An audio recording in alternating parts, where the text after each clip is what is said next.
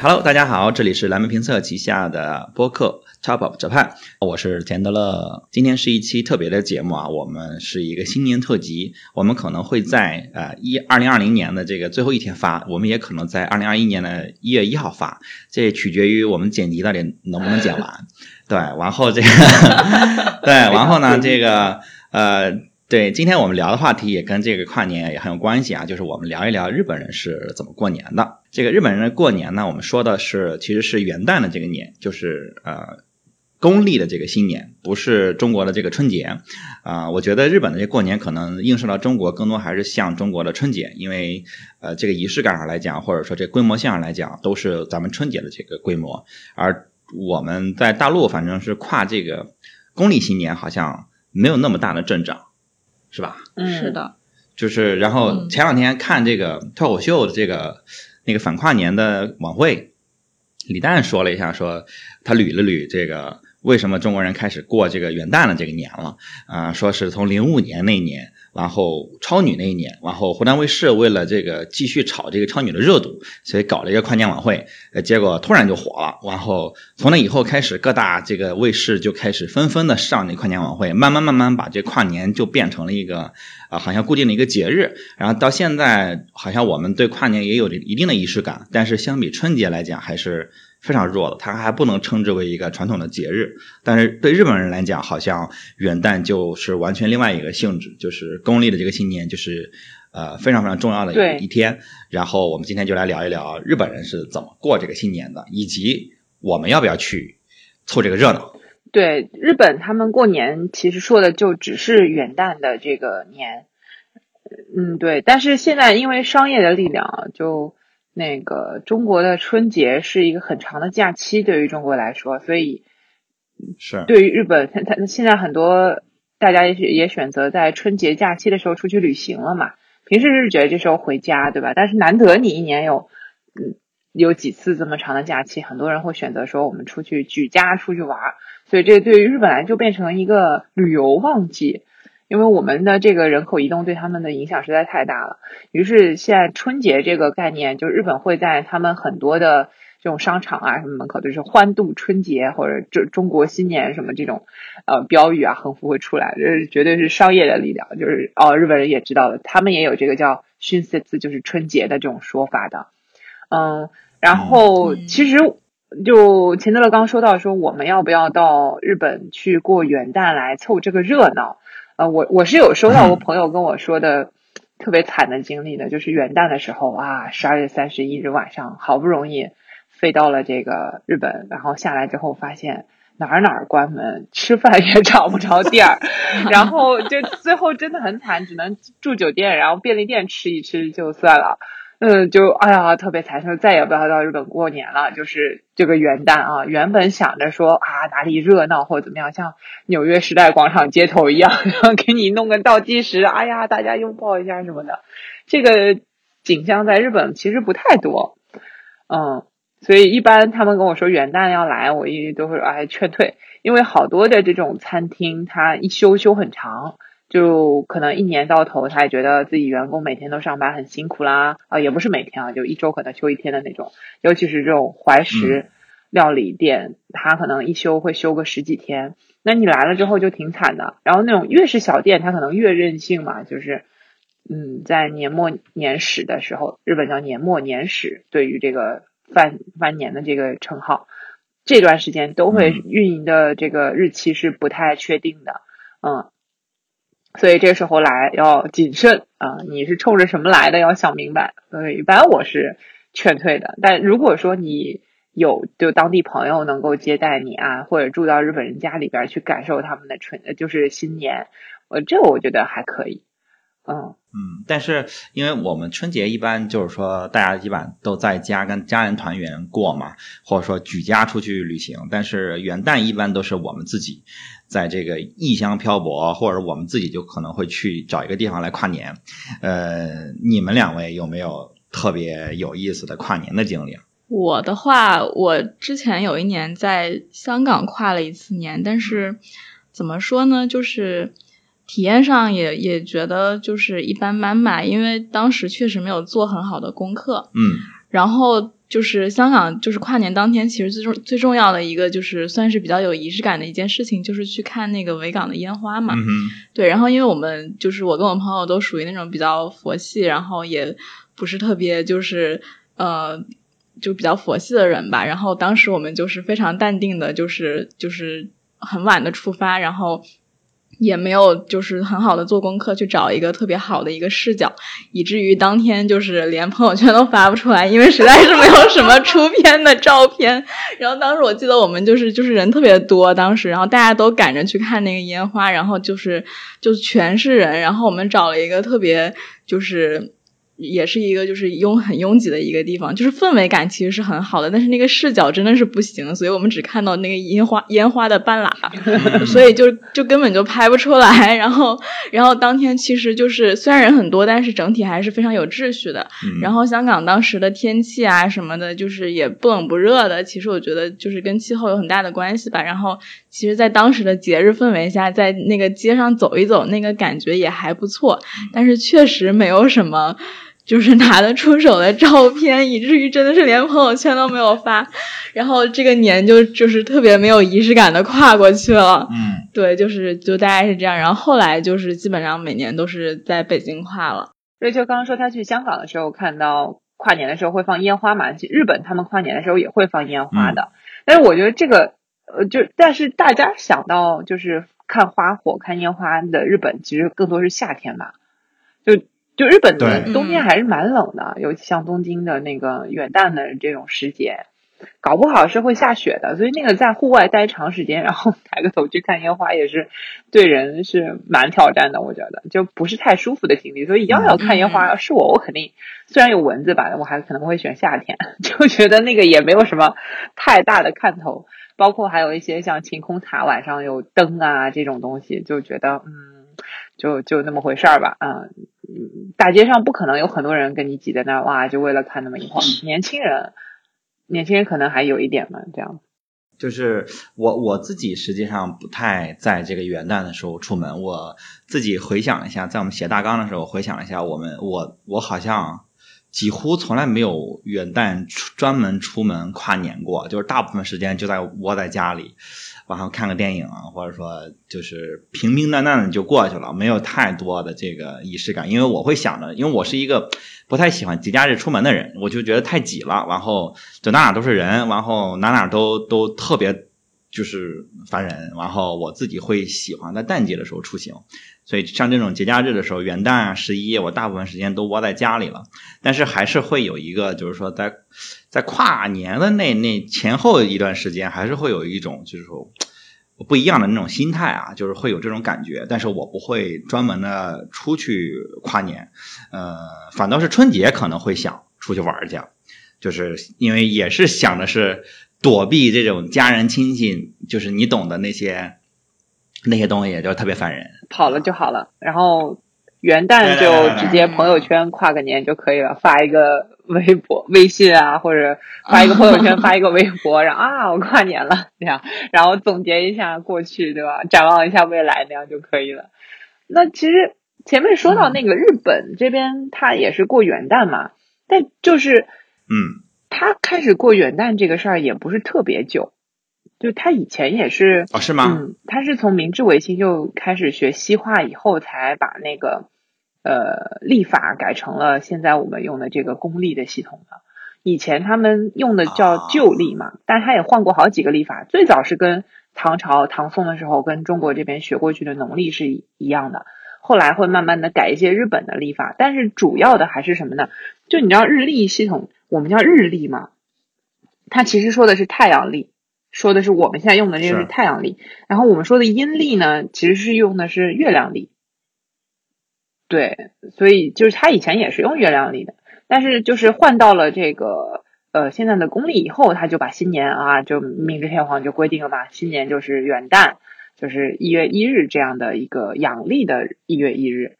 嗯，而且就比较扯的是，他把阴历的一些节日还是保留下来了。然后直接套用到阳历里面，所以日本的有很多节日跟咱们日期是就是错开的，我们还是看阴历的。比较明显的就是有他们的这个端午、七夕、重阳，就是嗯哎五月五、七月七、九月九，这个他们嗯，他们过的是他们相当于改成公历啊改成公历了，公历的五月五，啊，那相当于他们比咱们就要提前将近一个月啊，或者一个对月左右，对对，对？就差不多是那样。啊，那这个还挺扯的。啊，然后还有一个特别有 明显的，就是那个我前面说的很重要的年终的这个节日叫盂兰盆节，叫欧蹦，就是写出来就是一个日语的那个假名的欧和一个盆，就盆节。嗯，这个是什么时候呢？是阳历的七月十五。哎啊，哎呦，那这不就是中元节？对对啊，是的，所以他那个时候的习俗，而且那个时候他会放三天假，就是说你的祖先会回到家里边来，所以鬼节就是你你把祖先的魂给引到家里来，然后他回来过个节，然后再把他送回去的这么一个节日。啊所以这个时候会，你比如说日本新干线不是有平时打折票啊什么的吗？哎，在熬蹦期间是不能用的，嗯有一点像我们用呃不知道清明啊或者冬至啊这种去祭祖的这么一个嗯。时间，对的，这个也是的。那他就嗯。直接把这个阴历给呃套用到阳历了，就说明过节这个事儿它是阳历的七哦月，十五过节这个事情就是一个大家去约定俗成吧，啊，大家约好了在这个时候搞，所以我们就像刚才钱德勒说的，哎，我们过元旦这个事儿，也就是二零零五年的时候被一个其实是商业活动带起来的，包括我们过圣诞啊，过什么都是，我觉得这是商业造节的力量，反正休假这个事儿就是大家约好了就可以休。小长假也是具体说的是什么找假一个，理由其实不重要。区别不大啊，就是对，其放假就行。实只是找个借口来休息休息，吃喝玩乐，然后对，嗯，然后日本它，呃，另外一个我觉得当时我也觉得很扯的事情就是，哎，它元旦开始过完年了之后，它那个干支，就是他们也有十二生肖干支纪年，它也是跟着公历走的，就是过了元旦，日本那边就叫牛年了，明年。所以你看到现在街上卖的那些呃生肖这个缘起物呃叫就都是牛的了。嗯，去年就是卖小老鼠的各种可爱的，对，今年就是各种牛。然后、嗯呃，前年我印象特别深，因为是猪年嘛，然后他们的猪不是我们那个白白胖胖的小猪，他们是野猪，呃，比较凶猛的那种。比较有獠牙的，就是他们的这个 干枝，然后那个背上的毛是那种钢针一样有刺的那个，嗯，野小野猪，然后也蛮萌的。嗯，对，这是日本的这个，我觉得有点中呃什么河阳合璧、中西合璧或者东西合璧的这种感觉。嗯，他把这个极力的想要嗯，呃确实是，对保存它的传统的文化，但是呢，呃，又为了融入到世界环境里边去，用一套简单的立法系统，所以就改成了这个阳历，就跟他们整个的文化背景挺像的。对，就是他们整个就感觉是一个就是传统跟就是比较西方的现代的融合的一个这个感觉。嗯，我这里面补充一个冷知识哈，我不知道你们知不知道，就是实际上就是生肖也不是从春节开始的，以标准的生肖的记法是从呃是从立春那天开始的，就是立春那天跟春节不一定是一天。但是真正的春呃生肖年是从立春那一年开始算是一个生肖年，所以说年初和年末很多人的生肖实际上是模糊对对，的。有的人可能就是说我一月、二月生的，实际上我并不是属当年的这对个。对对对对这个尤其是呃，就是公历一月份出生的人，实际上嗯他的生肖和很容易，实际上就是模棱两可，就是自己选一个自己更偏向的那个生肖就好，嗯，对吧？因为我们有的有有因为其实其实我们自己说生肖，我们可能也会按阳历来说。比如说你是一月五号出生的，或者一月十五号出生的，你你很容易我就我也不知道那一年到底是哪一天是跨的是腊月，就跨的是春节，所以我可能就算不清楚了。更何况这里面还有另外一层，就是还不一定是从春节那天开始算，嗯就立春那天可能会有一个时间差。是的，是的，那个放到我们的这个其实有点道教系统还是什么的里边说，他说到立春时候有一个叫进气的这么一个事儿，就是这一年的对是每次要算对，然后转化的时候，但这个我觉得怎么算都行了，就真的是看你自己喜欢。对你你喜欢属鼠还是喜欢属牛，你自己选一个就好。对的，然后但是其实你到一些立法的这种呃软件或者上面去帮你算排那个什么八字的时候，它能够把你的这个干支很清楚的告诉你，嗯，那个就可以定，嗯，对，基本上可以按照那个来定。哎呀，这个这个也是我们的传统的东西啊，但是。嗯，可能现在像这种冷知识知道的也不多了。对日本人，反正就嗯，对你中国人知道的都很少了，就不更不能要求说海外华人，或者说甚至这种日本移植文化的话就更明白。我我有一个问题哈，就是说呃，日本元旦放放假放几天啊？是是跟着圣诞一起一起走，哦，还是说圣诞不放假？呃，就是他按照红日子来说，就是官方假期圣诞是不放的。但是很多企业它就是可能会自己安排嘛，啊，就调休或者说就圣诞给你就给你放了。嗯，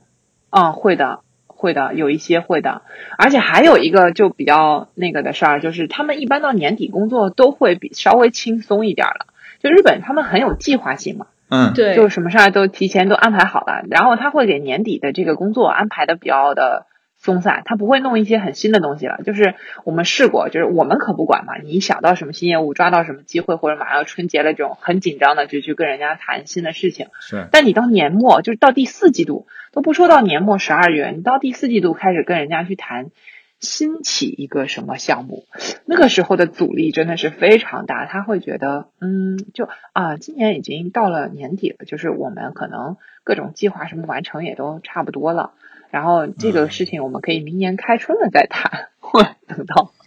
你知道，就是一月份都要过差不多，然后才可以去谈一个新的东西，就是那个节奏就是这样的。所以他到了年末的时候，基本上安排的事情就是一个大家尾牙对吧？忘年会啊，然后总结一下上一年的情况，就干些这种事情。所以他可以安排他们到就是。呃，年底的时候，从圣诞节就开始，哎，有一点点放假那种感觉，或者那时候大家也都无心工作了，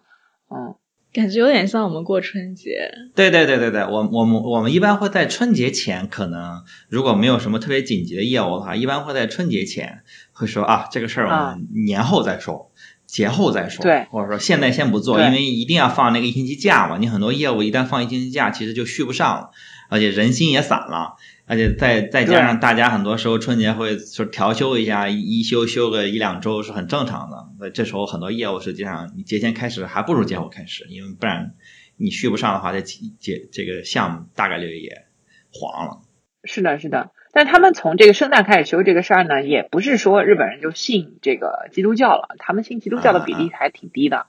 就就真的是一个就是有一点类似习俗，或者是说。啊，也是商业需要吧。其实价放的多，消费会提升。我感觉圣诞在日本还是蛮商业的。对，就是消费季。对他从很早就开始了，他基本上从万圣节这个就已经开始了。就万圣节一过完，嗯，马上所有的装饰物吧就全部换成圣诞的，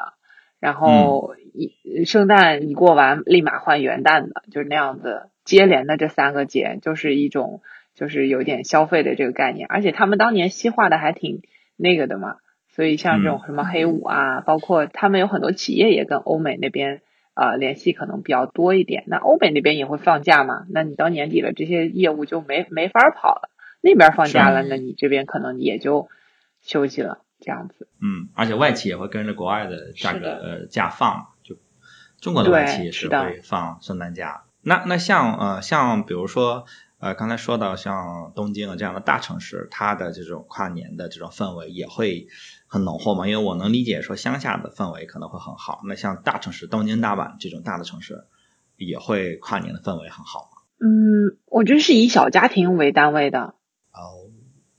就看人，就是以比较小的这个小家庭的这种形式来进行一个呃跨年吧，就。我们像包括一些留学生啊，或者在外的这些呃中国人，我们在那儿过年的时候，就过元旦的时候，肯定也会把就是朋友们什么的一块喊到家里来吃饭啊之类的。他们这个过年气氛其实挺浓厚的，从呃十二月中旬开始就已经进入到要准备过年的这个事儿了。因为而且他们有那种说法，就是你要真的到了就是临了了，就是到十二月。三十号什么这种才开始去布置装饰过年就家里的气氛，这样对神是不恭敬的。就是你这是啊一日嗯卡扎利，就是一天那个装饰装饰，就是你摆个样子，临时抱大腿这种意思，这个也是不 OK 的。所以他们说，你十二月十七号开始这种就要开始大扫除啦，啊，除夕除夕就要开始搞了。然后呢，你你你那个该弄的装饰物就要摆起来了，比如他们有那种你过年前后你去看都有那种什么门松啊，什么柱连绳啊，然后呃镜饼啊就开始销售了。门松特别明显了，因为它会放在大门口，嗯，嗯，那个很漂亮，就是几个嗯，一般有竹子，几棵然后很粗的那种嗯。竹子，对，绑在一块儿，然后插一点松啊，然后还有那种有一个装饰物也，呃，你们可能见过，它是那个红白相间的那种糯米团子，给那个捏到一根柳条上，然后垂垂柳这样垂下来，然后上面是粉红的和白色的那种小糯糯米团子一个个掐起来的，然后还会有那种呃，他们很爱用我们那个叫南天竹，就是有小红果的那个，嗯。他觉得那个很吉祥，那个东西叫千两，他们说起来，因为那个红果很多，就叫千两。啊，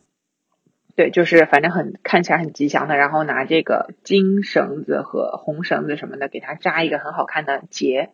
就会两个放在大门口这样子，或者一个，嗯，就是门口用的门松。然后柱连绳就是你神社里面会看到那种稻草扎起来的那种绳子，然后下面会挂一些其他的装饰，有一些嗯可能是这个橘子啊什么的，就挂在门上。这个呢是用来就请神入门的这种感觉。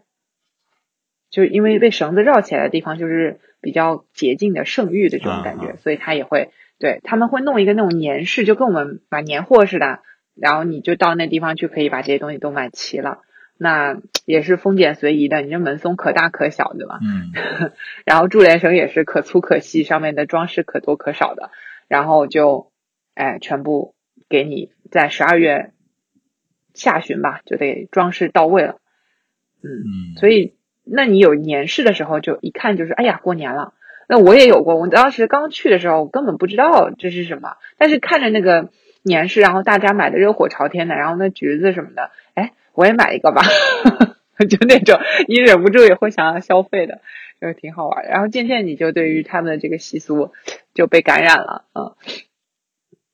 就是这样。我觉得人有过节的这种生理需求，嗯，对你看到的别人这样的话，你会你你不跟着做，你其实会有一种孤独感。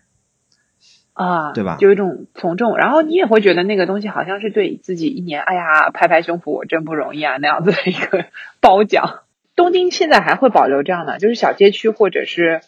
就相当于我们居委会这种概念啊，他们会有一个嗯会有一个那种呃怎么说？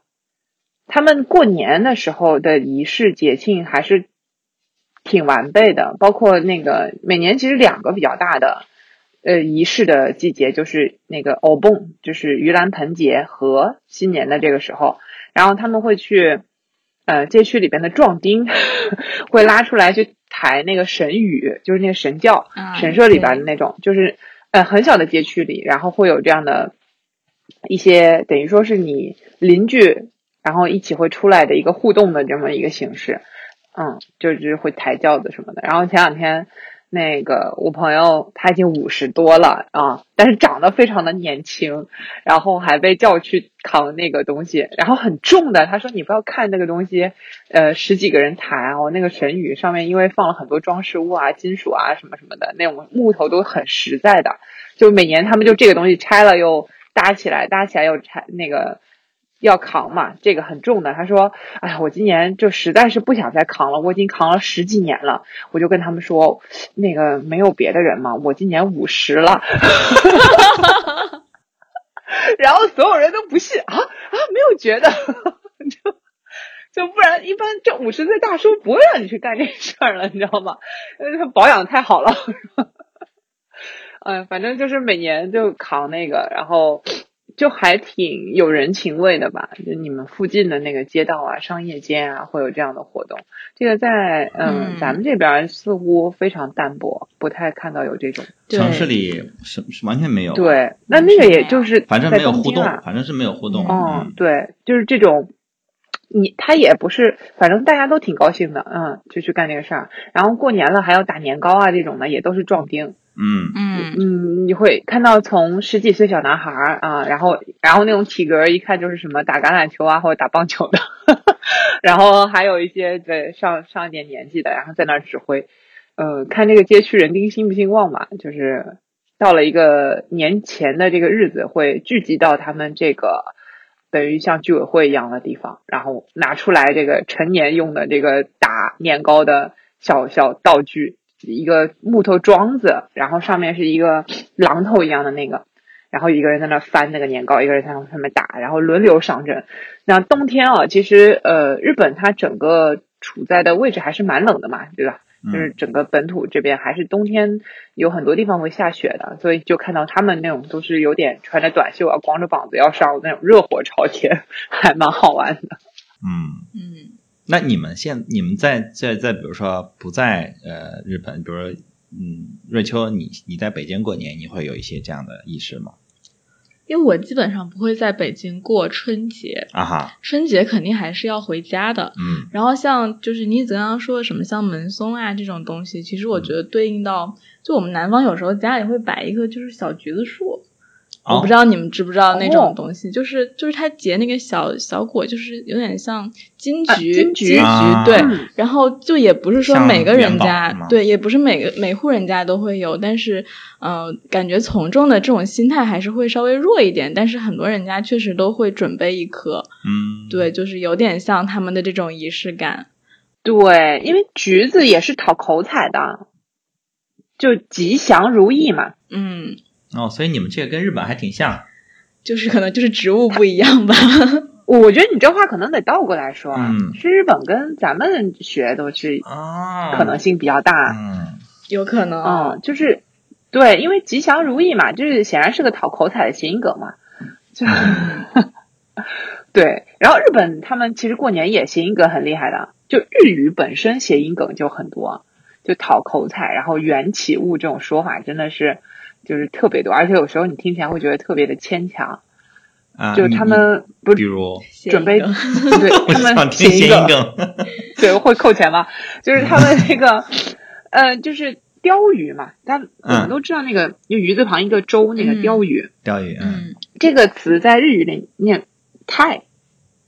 嗯嗯，然后它一直出现在各种场合吧，就你会觉得日本人很爱吃鲷鱼，什么重要场合都会有它。嗯，对，为什么要鲷鱼烧呢？对吧？你干嘛不用别的鱼来烧呢？因为鲷鱼烧里面没有鲷鱼嘛。对啊，对啊。老婆饼里没有老婆。这个，就这个东西，它为什么是鲷鱼呢？它就叫，它就这个泰跟他们有一个叫做 “meditai” 的这个呃祝福的话语的那个泰是一个发音，就 “meditai”。这个话 “meditai” 什么意思呢？硬翻过来其实是中文叫爱甚。哎，古文哦，爱甚就是这个东西，我太喜欢了，就是非常喜闻乐见的那么一个事情。然后也就是意味着说啊，这个事情是一个很值得庆祝的意思，也就是一定是好事儿嘛。啊，也就是你能够拿出来这个没跟人家说对，跟人家说这个没 d e t a 的时候，就意味着一定是好事发生。然后呢，他们的这个财神爷惠比寿，嗯嗯，这这不容易啊，七福神里面唯一一个日本本土的神。就对 对对，呃，艾比斯萨玛就是他是拿着他的那个那条鱼也是鲷鱼啊啊，也就是整个形象就是红色，而且是红色的，对，而且它是红色的，就是也是哎彩头啊，吉祥如意，反正各种好哎，所以鲷鱼又是高级鱼，然后呢，呃，样子也很好。他们在日本人过年的时候，超市你也能买到的那个鲷鱼啊，全部都要被。炸还是烤的这个技术，然后让它变成一个特殊的形状，就一定是那种看起来像在水里面活蹦乱跳、尾巴翘起来的这么一个带头带尾的鲷鱼，然后放在那儿看，要看三天才能吃。所以他们做的时候会把它做成能能一定要吃掉的呀。你进了神的东西，最后是要把它吃掉的。进了神的东西是都要吃掉的，日本人是吗？啊。怎么能浪费呢？哎，但是中国不是这样。咱们敬神的东西可能不一定会吃啊？是吗？是。但我有遇到过那种，就是供完了之后说你要把那个东西给吃掉的，就是就是神先吃嘛，或者佛先吃对对对先吃完了，嗯能量没了，你就把那个渣渣给吃了。哎，但是这各地可能会不一样，就就就比如说，就比如我我们那边啊，我们北方，就我山东嘛，然后呃我们嗯可能就是在春节的时候会有这种就是祭祀的这种这种行为，这个时候呃可能有时候会放那种啊、呃比如猪头，或者放那种嗯整鱼，然后像这种。哦，会吃掉，就是会在一个周期之后啊，因为因为都很冷嘛，你放在外面其实也不会变质，然后嗯几天之后你可能会把它吃的，但是具体哪一天我也不记得。呃，但是像一些比如说水果或者或者一些嗯小物或者一些杂物什么的，应该就不会吃了。就是这个就是可能会说要求说只能给神吃，因为小时候也你知道，就是小时候不懂事儿嘛，然后你可能会上去去拿那个橘子，拿那个那个哦。苹果，啊会被打手的。嗯 啊，是吗？但是我有吃过那个，就是师傅拿给我吃的。啊，但是因为它在上面可能放了几天，嗯我也不知道是不是真的，因为它的能量已经被消化过了。反正那个就不太好吃不一样。啊，不，我觉得它啊可能做成那个样子本身，你就是现吃，它可能也都不太好吃了，因为它为了那个啊形状，它本身它那个水分可能已经都没有了吧。然后你放了几天，它又吸潮气，那个水分相当于你又吸回来，它应该就是也不知道是酥还是干，反正那个味道应该对的都不，太好了。对，我回忆了一下，我们家基本上还是会吃，会吃祭祀的，就是我们一般就是鸡就鸡肉啊什么之类的，白斩鸡嘛，嗯然后就还是会吃，但是我们就有有一个就是酒，我们是就是会洒在地上的，啊对对对对就是给神的，所以这个肯定就是不喝的。啊。嗯，但是酒，因为你也是啊倒在酒、酒杯里，然后往地上洒嘛，你嗯剩的那一瓶儿，那瓶儿还喝吗？不喝，那瓶就是只是给神喝的酒，对不对？我们不喝。啊，那这个跟我们是一样的，我们哦就是会有一瓶酒专门放在那个供桌旁边，你需要的时候你就倒，然后然后倒在倒在小盅里，然后再倒在地上，然后但那瓶酒一直放在那儿的，嗯啊，而且那瓶酒哈，往往还都是要是好酒，所以每次往地上嗯倒但特别香哦。说到这个酒，日本他们就神社里面也是很爱供酒的，嗯就是呃佛教寺院一般不太会有酒这个供养，就是他们也不太愿意喝酒的，有很多的这种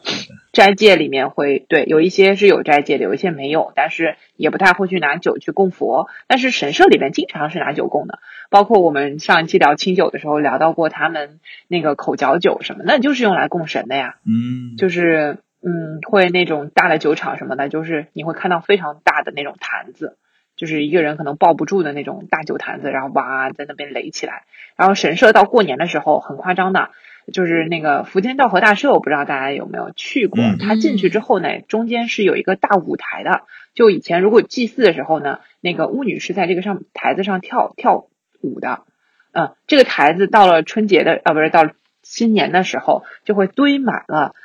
各地来的贡品，啊，就是有有，比如你们家是酿酱，对，大酒坛子，你们家酿酒的就可能供很多酒，然后如果你们家做酱油的，可能是哇给很多酱油，是有啥给啥油啊，嗯什么吃的食用都有，对，然后堆满。那这些东西其实你说起来是供神的，然后实际上福建道和大社它是消化不完这么多的，对对对它，到时候到了日期就会把它去散给需要的人。哦，会发给善众，嗯嗯，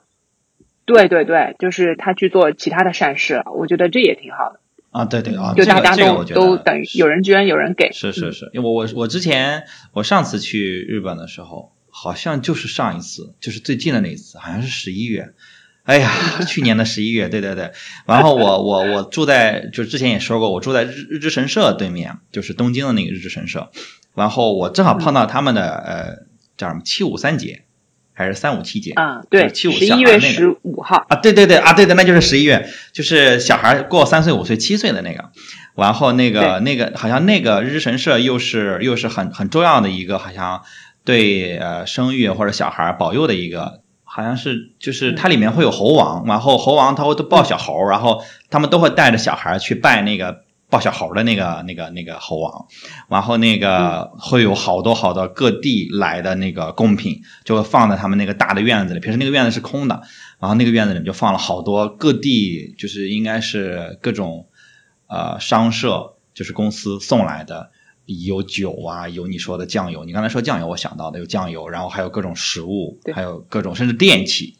就是就可能是就你自己生产什么，你就感谢他，对啊对，然后就把自己的生产的东西就送过来，对。每一个来送礼的都要都有一个都有一个仪式，他们都穿的很正式，然后是要各种仪式，然后他把那个东西再卸在那儿，然后所有人卸货那个人抬货的人都是穿的很很这个很讲传统的那个衣服，对对对，特别传统，然后就故意弄成大力士那种装扮，但实际上有些人也瘦瘦的，就但是就是要 一定要喊着号，就是我说的那个抬轿，对，就是我说的那个社区里边来帮忙的壮丁，我跟你说，对，他未必就壮，然后他每年。对他每年可能多干这个事儿，然后就变得很专业，的。嗯，对，除了这种酒以外呢，这个是供神的酒啊，还有一个酒我很想说的，就叫屠苏酒。哦，这个是，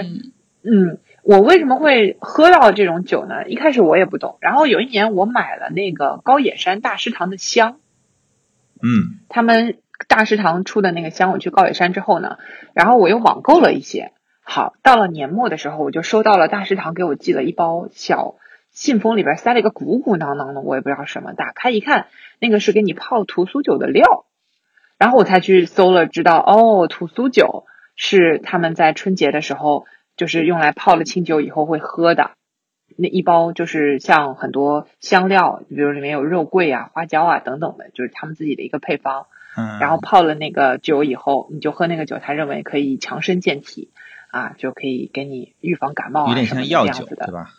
嗯，对的，对的，但是它不用泡很久，就是也是一个习俗。嗯，那我觉得哎很好喝，会让你就是你拿便宜的酒泡就行了啊。因为 好的酒那个味道也就原原味也就没有了。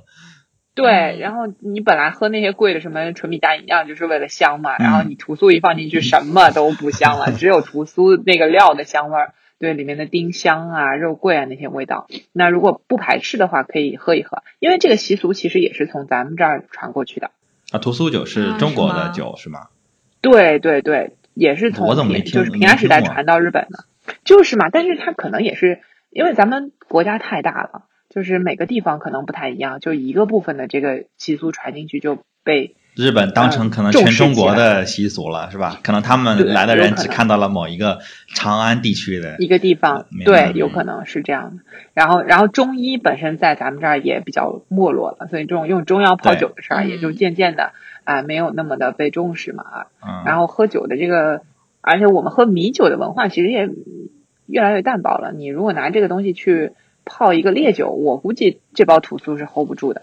啊，是根本盖不住那个味儿，它可能泡一点比较淡的就还行。对，然后我才知道，就是我很爱去逛的那个漆器店嘛，就是那个呃京都那边的那个相岩什么的。哎，有时候你到了春节期间去看会，他拿出来一套那种特别好看的红色或者黑色的那个呃三个小碟子叠在一块儿，下面有个大的盘子，嗯，三个那种敞口的那个我们叫盏吧，就是非常浅的那个碟子，然后叠起来的，旁边还有一个用漆器做的。酒壶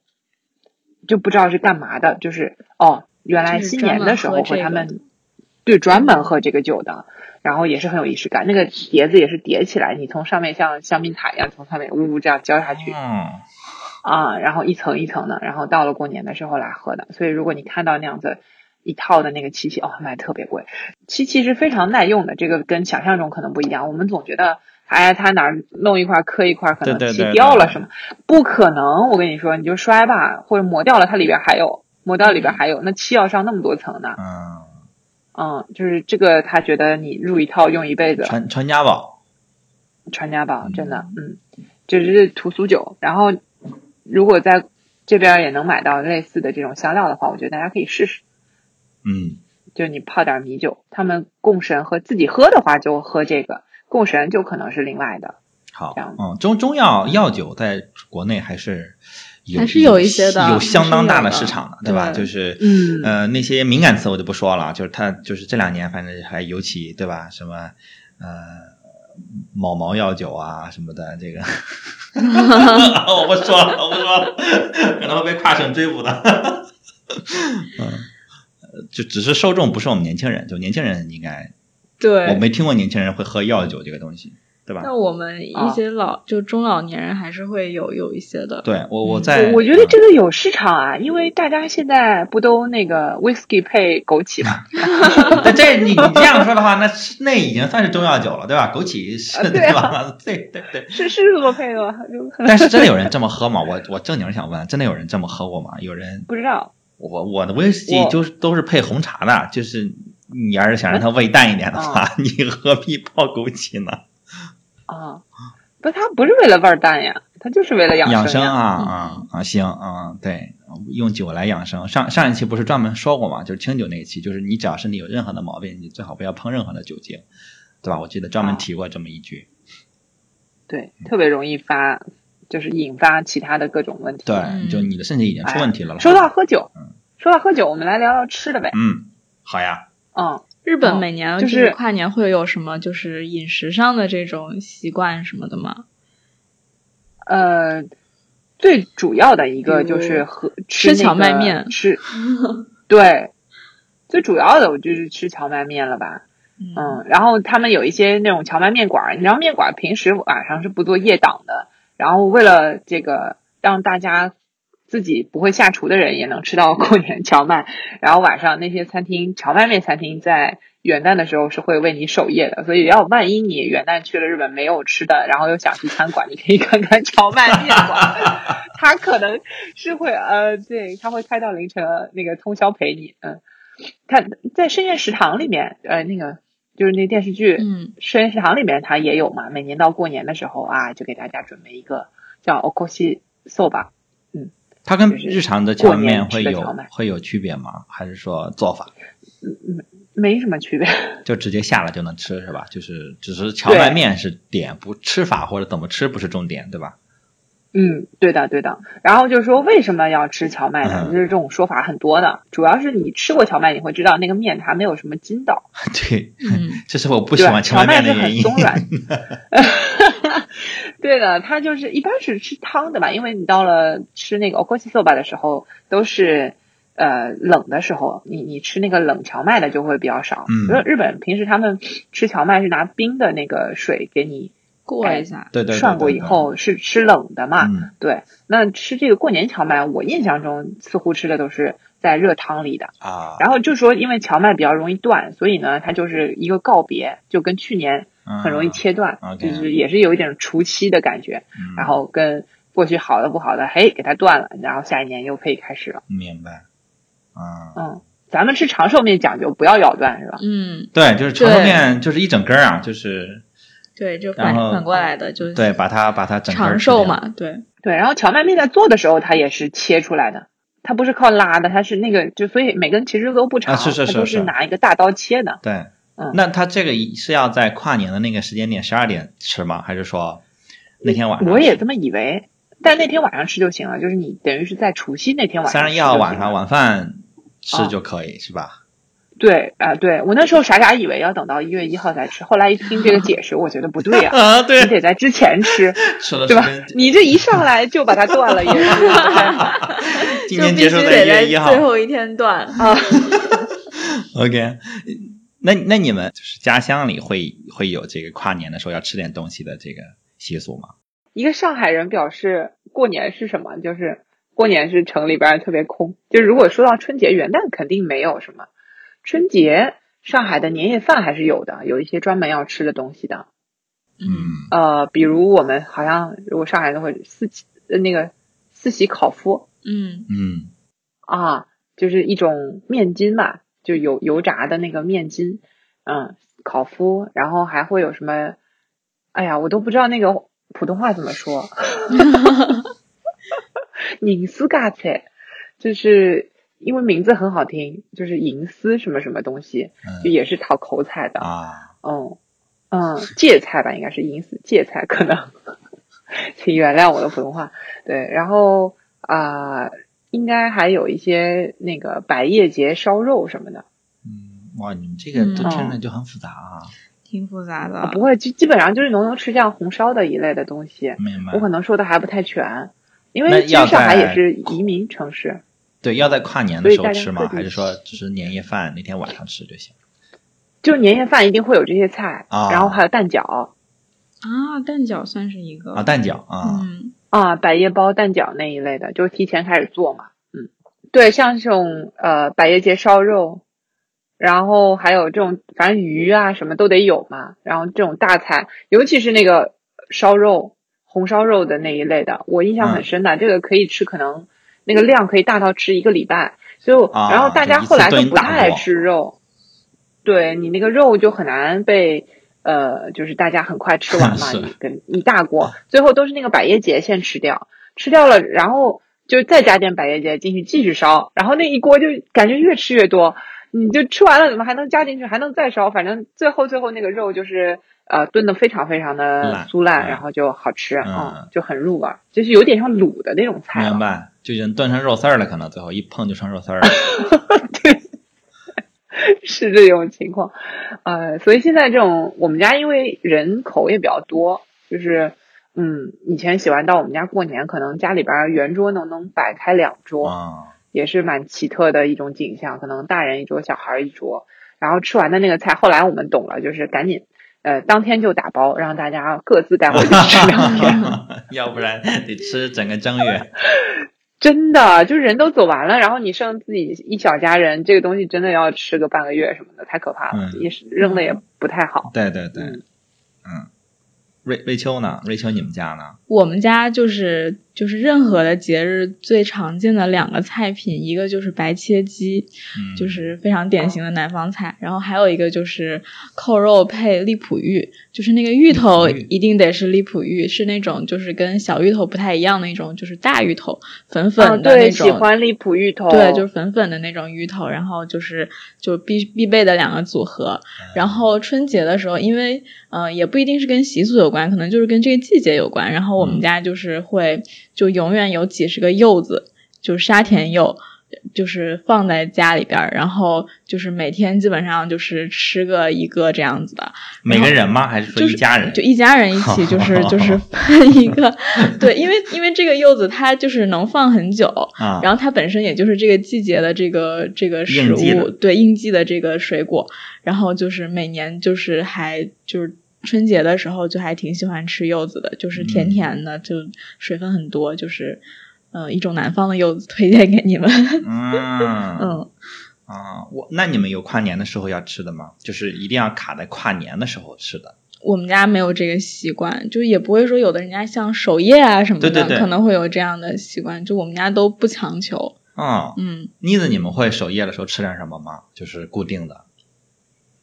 没有哎，啊？就是只是年夜饭的那个，哦，我以为、哦我以为大家都有哎，我我们家从我很小的时候就就有印象，就是我就一定要守夜嘛，首先因为一定要卡着那个过年的那个时，就是过零点的那个时间去有一些祭祀的行为。完后呢，还有就是呃跨年，就是我们在看春晚的那个时间段。就全家要一起包饺子，就是要包那个年夜年夜饭之后跨年零点之后吃的那个饺子，而且那个饺子一定要是素馅儿的，就是它只能是素馅儿的，而且我们每次都会包这个韭菜豆腐的，就是相当于说每年的新年之后，春节的第一口饭就是跨过零点之后就是新年了嘛。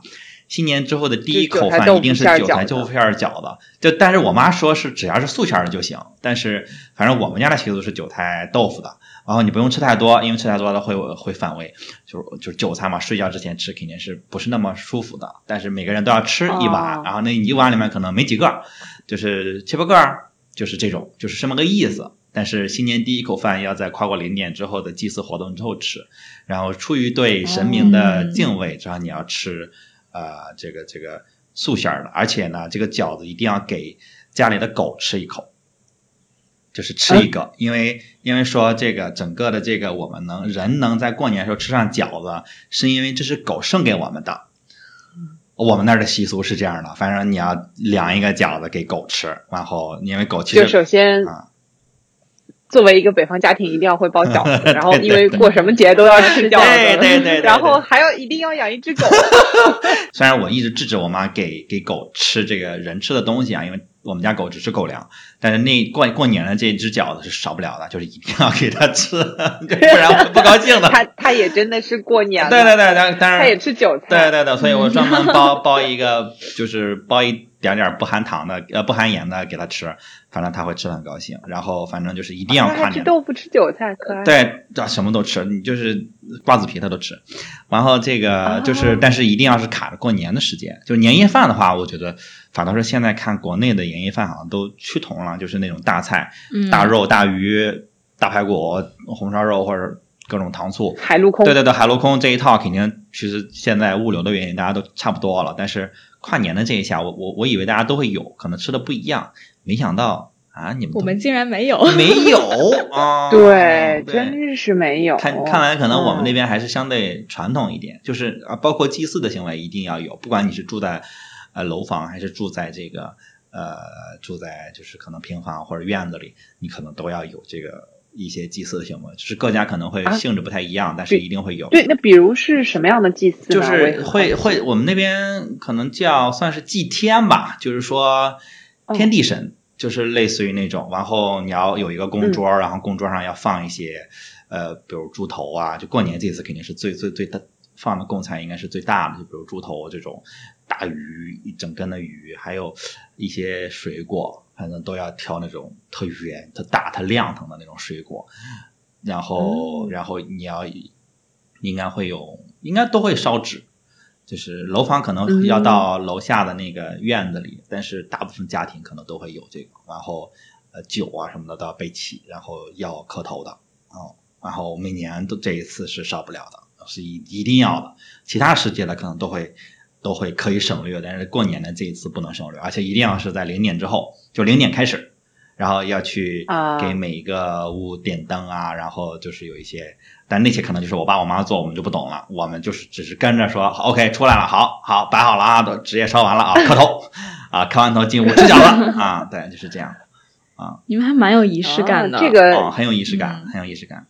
嗯，还是挺有仪式对，感的。而且一定要全家一起，就是男女老少一起，就是这个祭天是不能分波的，就是说你不管家里是十几号人，呃三五号人，那所有人都要一起，也不分男女，因为有一些可能地方可能分男女什么的，我们那儿反正我们是不分，从小就不分，就是大家要一起，就是说这是一个家庭的祭祀行为，只要你们在一起吃了年夜饭，你们在一起跨了年，你们就要一起出来祭祀，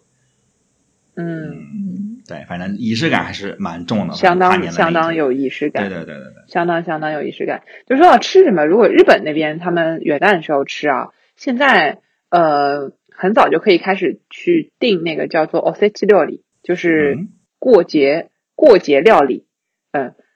基本上是以冷食为主的。你可能也是十二月，你这种到到那个嗯，他们那些大卖场啊，或者是商场里边的那个呃食品层，你就会看到有那种预定的。照片里面拍出来特别豪华，很厉害，什么三段的、五段的，就一般三段为主，就是三个三层的那种食盒，嗯然后里面都是啊寿司啊或者各种吉祥的，然后鳗鱼啊什么的这种东西，呃，就看丰俭随意啊，有贵有便宜，呃，就相当于是他们的这个年夜饭。就以前这个东西呢，是等于妈妈要在家里面去准备的，然后可能要吃好几天，也是的，呃，因为他们前几天就等于说不开火，家里边儿。哦，就基本是冷食啊，除了那个他们过年除了前面说的那个荞麦面以外，还会吃一种炖菜，就觉得这个也是有点像火锅吧，就是我们那个呃关东煮一类的这种，嗯嗯，对，炖菜，然后觉得这个也是神明的这种呃福气啊什么的，就融汇在当中一起吃掉了。除了这个以外，其他基本都是冷的。哎呀，我想一想，觉得也是怪难受的，然后也挺贵的，其实就 你吃好几天冷的，大冬天的。对啊，就是日本他们肠胃还是比较厉害，啊，就一定要吃冷的，就也不能加热，是吗？就因为不能开火他们不会加热的，对他们不会加热的。嗯就你想，平时你去便利店买好多吃的他们都是冷食那个饭团啥的也都是冷的。对，大早上起来吃一个冷饭团，不会就胃都揪住了。我我还是火车上啊什么都是冷食，便当什么的。嗯对，嗯，然后现在就是这种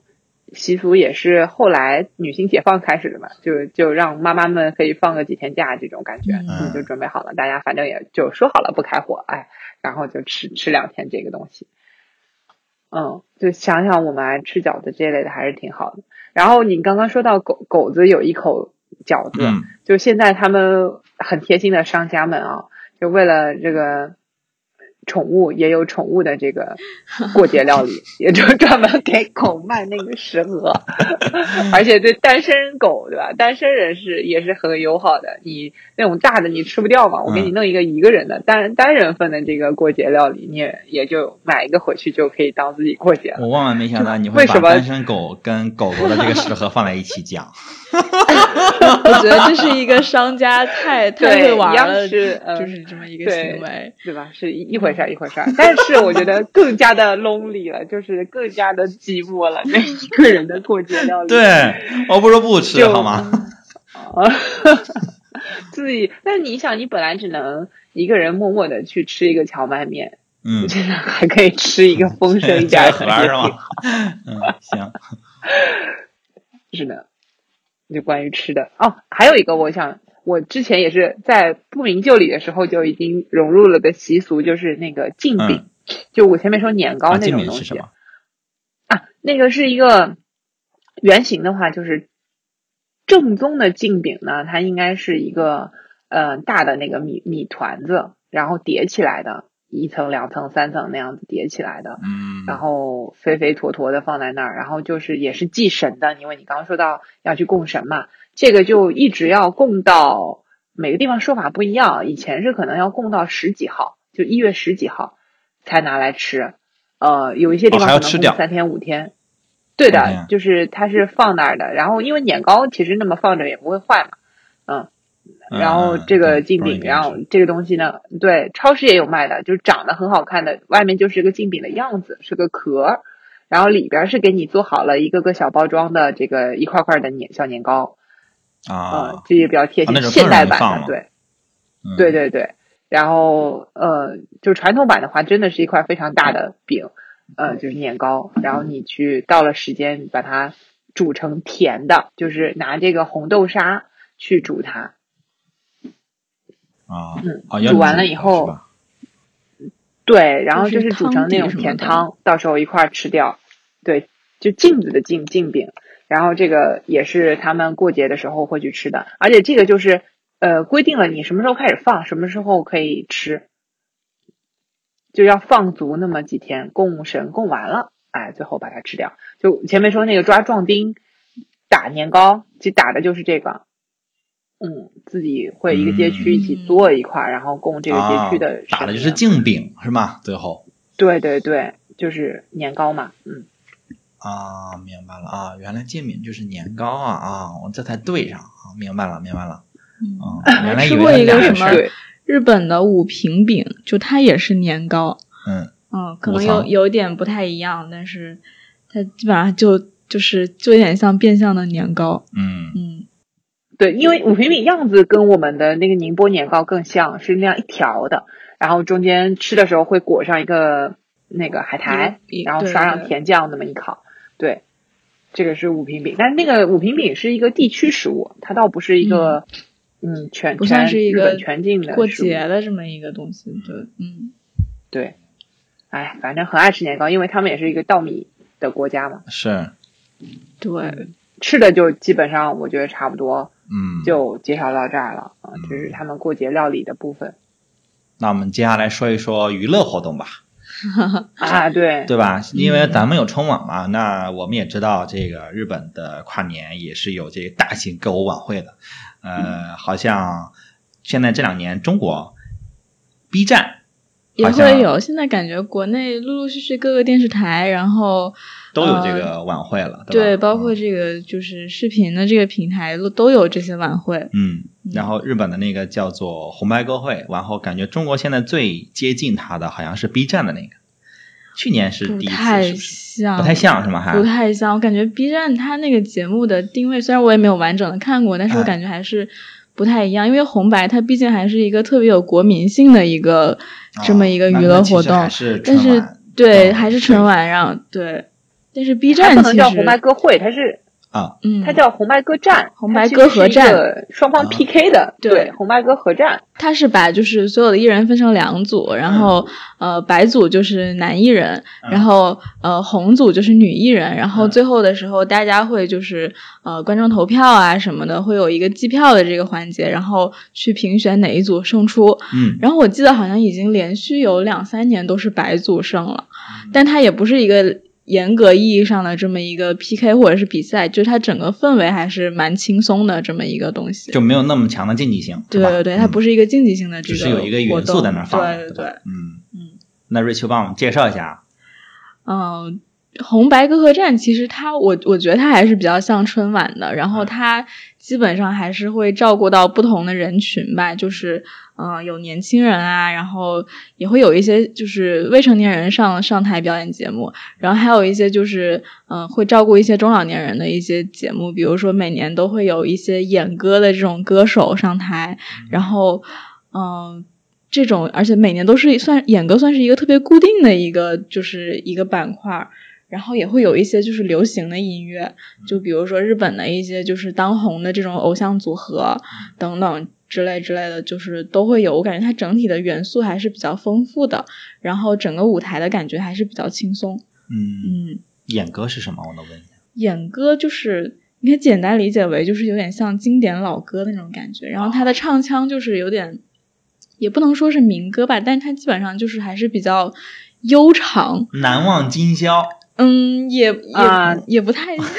我觉得它对比来。对它对比到中国的这个呃音乐上来说，我觉得就是民歌，有点像民歌，民歌老红歌。对，它的唱腔是自己的一套这个方法。对，然后也会像台湾那边也会有一些那种，明白？就是反正一些是一些老歌，然后老年人会喜欢，年轻人可能就会觉得有点老套了或者什么的。啊，没有，我作为一个年轻人还蛮喜欢的。我说日本的年轻人嘛，可能就是从小听就会觉得就是。就就蛮昭和的吧，他会很有那种戏剧感，就是有一点。你说他是唱戏也不像唱戏，但是他的那个表现方式，对，有一点戏剧感在里边，抓马一点。嗯，对的。然后演嘛，他叫演歌嘛，你你得那个表情啊、动作呀，对，用力的方式啊都得要。有的歌手真的蛮蛮演的，就是就是像小林幸子，她每年的舞台都是非常非常隆重的，就是好像还是她就是自己自己会策划一些就是比较隆重的这种服饰啊，然后包括她那个舞台都是就是特别隆重的一种感觉，就还是会有一些演的成分，蛮有意思的，有观赏性。对，然后我基本上如果我在北京，我每年。就是还是会稍微看一看红白歌会，嗯，然后也会根据这个来更新一下我来年的歌单，嗯，对，这个还是就是蛮有意思，因为他每年他选的这些歌吧，就是他会选一些就是当年比较热门的一些就是歌曲，然后或者说流行的一些音乐，然后他也会选一些就是当年的这种什么电视剧啊，或者是。呃，电影、动漫里面的一些主题曲，嗯，比如说那个像你的名字，他他之前那个那个组合，他们也曾经去红白上过红白，然后还有一些就是晨间剧啊，像什么一半蓝色的这种主题曲，他们其实都上过红白，嗯，对，就算是我觉得红白算是给就是一些艺人的一个露脸的机会吧，大家都还蛮积极的想要去登上红白的这个舞台的。那那那是呃，要看的话是直播可以看到吗？现在就是会有一些某些平台的直播，就是好像没有一个特别官方的，明白？对，然后也没有也没有实时的翻译。啊，生肉。对，生肉就是生肉，嗯，但是直播嘛，这个翻译太太困难了，嗯哼，嗯，那那推荐我们就是隔天再看。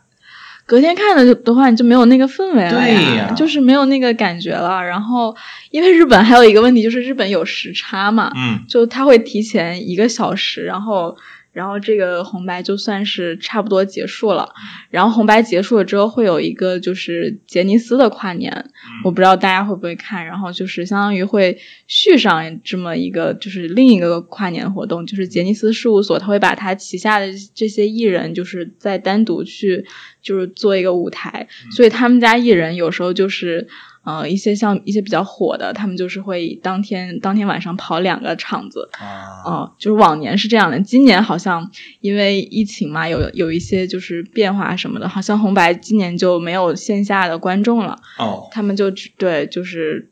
就是纯线上，今年这个确实比较特殊，嗯，纯线上。对，甚至有些艺人可能也不一定会去现场，对，然后就是感觉每就有一些连线。对，就是没到最后一刻，就好像很多事情都定不下来的感觉。像前几天有一个组合，他们就是就突然就是要居家隔离，然后就本来已经定了要登红白的这个舞台，结果就是因为、因为就是要居家隔离的这个原因，嗯，然后就只能临时的换成了别人。哦，嗯，这还蛮可惜的。对，而且他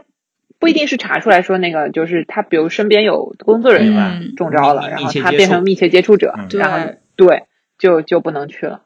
那那我们那每年你会有期待的舞台吗？或者说特别期待的人？每年就是他每年会在十一、十二月的时候，他这个谁上红白这个名单就已经确定了。啊，对，然后你你就就这个名单确定了之后，大家会有一波就是讨论吧，就比如说今年谁上了，谁没上，今年怎么又是谁谁谁，就是有点类似于这样的。然后像就是一些比较老的艺人，他们肯定就是就是可能每年都会来露个脸啊什么的，就是也是一个比较比较就是保守的环节吧。NHK 毕竟还是一个就是就是比较官方的一个电视台，嗯对。然后像一些就是比较年轻的这种组合吧，就是大家还是就是饭圈粉圈嘛，大家还是会讨论一下。就比如说今年那个 AKB 四八，他们已经连续有。十年还是十一年上红白了，结果今年就没有上，所以大家就会稍微讨论一下这个问题。嗯那还是很敏感的？就还是他他对于一个就是就他他还是一个蛮蛮隆重的一个场合，或者说大家会很关注这个场合。它不像就是可能呃我们就是国内的一些电视台的这个节目，好像就是各家艺人就是也会有一些讨论吧。嗯嗯，对，会有，就谁上什么舞台，谁上就是浙江台，谁上湖南台，大家也会有这样的讨论。就是他们其实好像也是一样，嗯，嗯，这个其实跟春晚比较接近，对就是对，但这个上面都是唱歌，但是我们春晚可能有一些相声小品，但是那些相声小品的这些熟面孔，万一今年没有上，也是会引发嗯大家也会论的吧。讨论的，是是是，一定的。包括其实是就是流量明星谁上谁不上，也是会有很大的讨论。只是当然，嗯流量明星在春晚的这个比重还是很低的，最多就是露个脸，很很很少会给他们一个主角这样的，或者是一个主会场、嗯或者一个完整的节目就比较少，可能更多就是然后串烧。但是红白其实它的舞台还是会有一些很年轻的元素在的，嗯就就比如说电音啊这种，嗯甚至是有一些偏摇滚的，它都可以登，就是或者是比较混合的这种元素，它都可以登上红白的舞台。嗯对、呃，对我印象有一点深刻，就是之前的那个，就是三个姑娘的那个电音的那个啊，香水 perfume，对，然后他们还分了应该是三个场地，然后同时做播出什么的，是是那一场对对对，他们嗯，他们有时候会有这种异地的连线，嗯，对这跟春晚就更像了。哦，就是，但是他们像像刚刚妮子提到那个组合，就是香水，他们就是他的舞美是他最大的一个看点，嗯就是他会有一些就是就科技投影之类的这啊种元素在里面，然后就是除了这个歌本身，它的这个舞台其实每年都是一个亮点。嗯，我印象特别深的是有一年的时候，他们就是在那个红白舞和红白那个歌合战的那个就是楼顶，嗯然后他们就是就是做了一个小台子，嗯然后唱那个 Tokyo Girl。然后，然后当时那个就是那个摄影机，就是从远景晃过去的时候，就是你能把它整个舞台跟东京铁塔拍到，就拍到一个景里面，啊，就还蛮有意思的。它的这个有设计。对，有有很多设计，而且它的设计很复杂的，嗯就是会有就专门的团队吧，好像在做这个事情。，我觉得他们的嗯导播也很厉害，就是能把这些画面都呃就切到一起，而且他就是不同地点在这个演出的时候，他能做到同步。嗯，是的，嗯哼，嗯、这个是就是当时他们也是打的比较厉害的这个一个点。他可以把两个人就是左右都拼起来，然后那个线嗯直线你能看到是非常精准的这种契合。嗯，对，很难用语嗯言来形容这个。对你，对你光看你可能还不觉得，然后但你细细一想，我靠，这怎么做到的？就是怎么拍的，就是就是或者说他那个投影怎么投出来的，就是人的那个动作的影子是怎么呈现的，就真的蛮神奇的。嗯嗯嗯，就他们对新的东西的这种这种接受，我觉得是还挺不错的。嗯然后也是，我觉得就主流价值观啊。然后他们全是唱歌嘛，嗯，呃，这个可能就也会被说吧，就是 哎他们的唱歌，我的印象当中全部都是真唱的。哦有有是真唱，翻过车的，啊，这对，对真的翻过车的。然后你很明显能够看到什么叫做现场好的歌手，什么是现场不好的歌手，这是非常硬的。就比如新演员来了好几年，我总觉得他每次，因为他可能是跳着唱，然后他又是个嗯创作型歌手，对嗯每次都走音。OK 有有对，啊，但是他们还是哦坚持真唱是吧？他们都是真唱。哦，红白真的翻过蛮多车的，啊，但是翻车实际上对观众来讲对。并不是什么大问题，反倒是是一个 反正就是大家就笑笑，然后讨论一下，然后就过，就谁现场稳，谁现场就是一般般，大家也会有一些讨论。然后如果现场稳的话，大家就会就是觉得，嗯，这个歌手牛逼嗯，嗯。反观这个呃部分这个啊、不用反观了，不用。反观了。啊啊反反观啊，我我再说回日本啊，我，说回来，嗯，就还有一个还有一个舞台是我觉得印象比较深的，就是觉得他们老一辈的艺术家还是蛮拥抱这些新事物的，就是呃一个演歌的歌手，就是一个小林阿姨，小林幸子阿姨，就是刚才提到的舞台每次都特别隆重的这个歌手，她有一次在红白，她唱了那个千本樱，我不知道大家知不知道这个歌，这感觉就有点像，因为她本身就是一个老艺术家的感觉，嗯。然后千本樱又是一个特别年轻的一种一种一种曲目吧，然后它有点像，就是比如说你可以想象一下李谷一老师在春晚的舞台上唱了一个 B 站或者抖音流行的歌曲的那种啊。画面的那种既视感，啊。对，就有点这种感觉。然后所以感觉他们的这个就是老一辈的，或者说这个舞台本身，虽然它已经已经有七十多年了，这个红白歌合战这个舞台，但他们还是会有很多年轻的元素在里面。嗯，嗯，七十多年了，七十一年，今年是七十一回。哦，嗯，那就五几年就开始了，五对对就是二战后对，哦哇哦。复兴的一、一个东西。对，，OK 嗯。哦，那这个还真是很厉害。春晚是八八几年，对吧？春晚好像好像是八几年，嗯。嗯，而且他们一开始好像也是广播的形式先，啊，对先出五几年的话，那那会儿哪有啊对，然后后来后来过了几年之后才有电视节目，嗯，而且刚开始应该也是录播，直播应该还是很难做到的。这个我没有倒倒是没有查过，哎，嗯，因为因对，所以它是歌曲嘛，对，因它是歌曲，它只有声音，没有没有画面，是的对所以是歌曲。所以它才叫歌和战，嗯嗯 OK 啊，哇，七十一回可以，好，嗯，这次争取看一下。长长最常青的什么综艺之一？嗯，哦，是是真的很是长青。还有一个就是就是每年就是也跟春晚一样，就是会有一个大合唱的环节吧，就每年都是就是算最后，然后一些很多艺人会上台，然后唱那个。友谊地久天长的日文版，嗯，就我们不是唱《难忘今宵》嘛，然后他们就唱那个《友谊地久天长》，那他们会有一个李谷一吗？还是好像不太，不会有一个李谷一是吧？就是大家今天晚上演出的所有人可能会一好起唱，像不太会固定一个人吧。啊啊，那这个不一样，不一样啊！嗯我们是李谷一带着大家一起唱。好，那我们说完红白，那我们聊聊就其他的娱乐活动，你刚刚说到前面还说到你们家乡的这个有有在家里边要去祭祀的事情。是嗯，对，其实祭祀呢是，就我说到了，如果你元旦啊，就是是想来日本度假吃吃喝喝的，就劝退了，对吧？嗯 但你要是想要来就是感受一下这种仪式感的东西的话，哎，还是有的。那就是晚上的这个呃，从除夕这天晚上，也就是十二月三十一号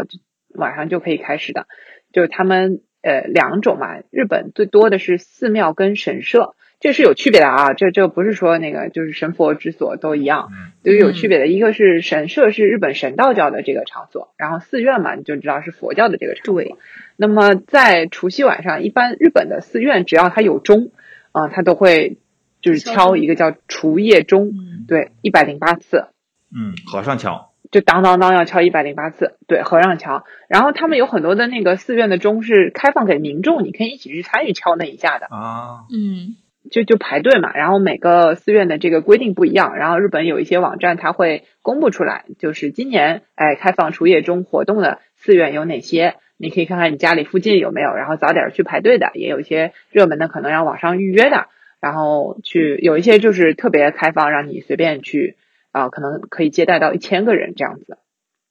嗯，嗯，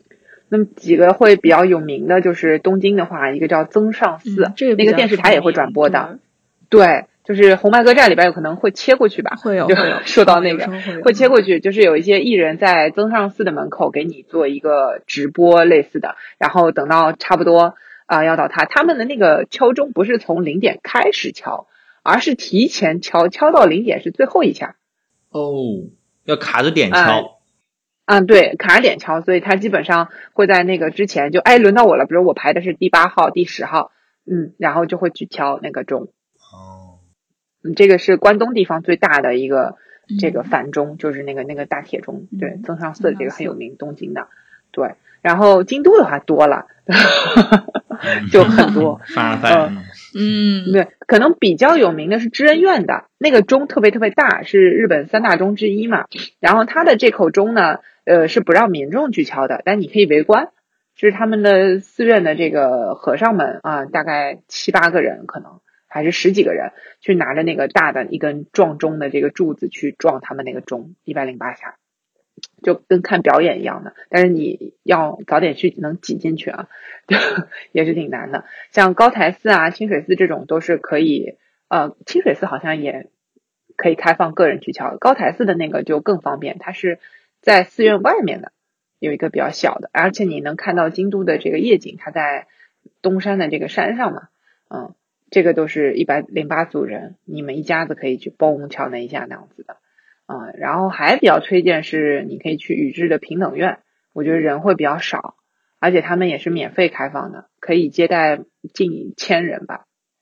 去撞那种。然后平等院又很美嘛，它晚上开了灯之后的样子是非常好看的，凤凰堂什么的。对，奈良的话还有东大寺，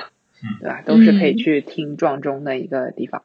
嗯，这个是寺院啊，然后更热闹的就是前面说到了神社嘛，那个福建道和大社是吧？这种晚上就去呃等着这个。出役的人非常多，嗯，就什么叫出役呢？役就是言字旁一个旨，旨意的旨，第一叫哈斯莫次的。参拜，对，就是哦大家去神社什么的，不是会去求那个御守吗？嗯是哎，冷知识又来了，就是日本的这种御守，它说起来是一年有效的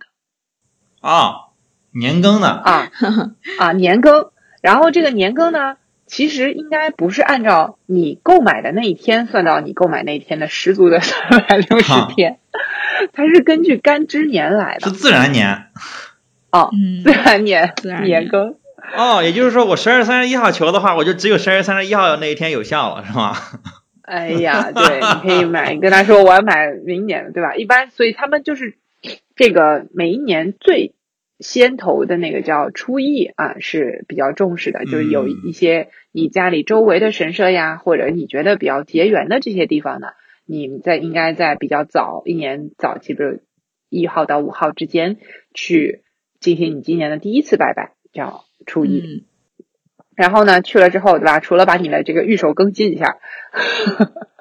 就它会有一个回收的地方，就是把你去年求的那些东西啊，全部都放到那个回收的地方，嗯然后再去求一个新的。嗯，再加上呢，你可以去求一个年运签文嗯嗯啊。那个时候他们因为接待的人数很多，会答出来一些临时的这个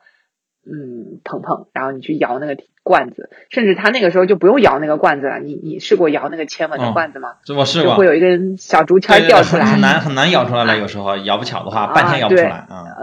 啊，对，然后上面有个小数字，然后去问他们拿这个数字对应的。然后到求年运的时候，因为人可能太多了，人太多了，他就直接是一个像抽奖一样的篮筐，里边全是签文，你自己伸手进去摸就好了。嗯对，就就摸到谁是谁，那么求这个签文，他们就会以这个来指导今年一年我的运势怎么样呀，这样的一个事儿。然后有个朋友就是日本朋友，他连年抽到了凶，然后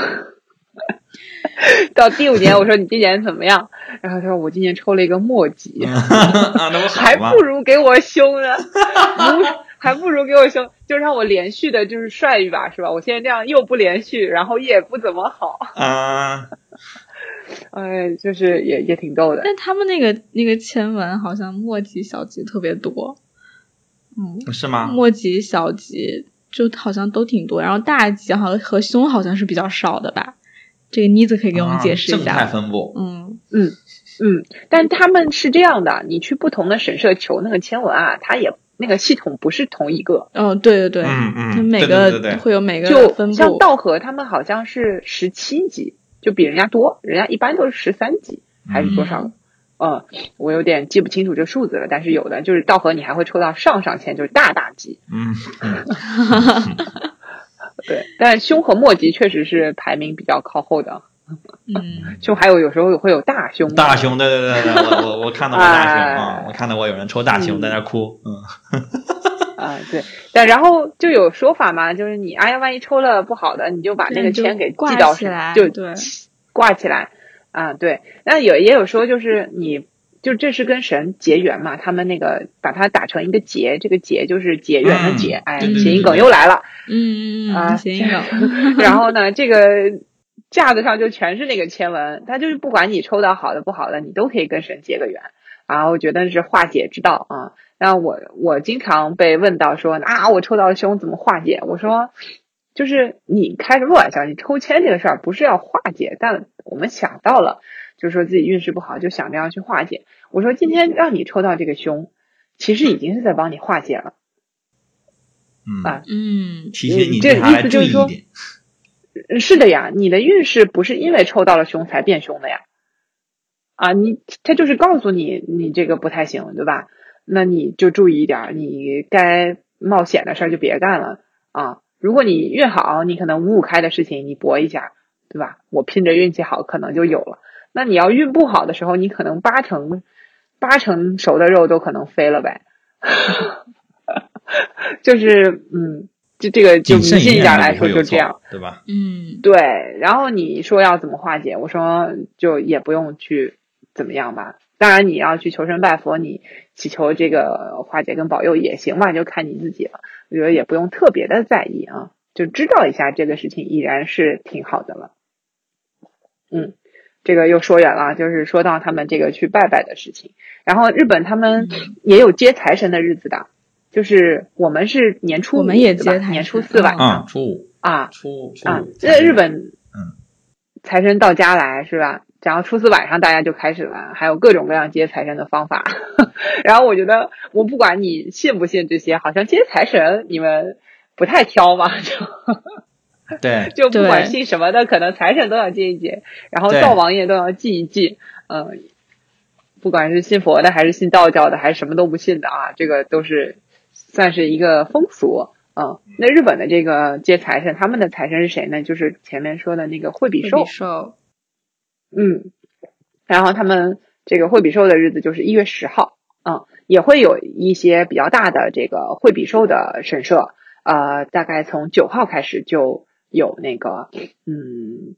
算是有点像祭祀活动一样的事情，然后会有那种夜市啊。那么大家惠比寿的日子也是，嗯，比较好玩的是去求的是一个竹叶子，就是，嗯，就是一个像伞那么大的一捧那个竹子，然后在上面挂上这种宝船啊，各种各样的东西，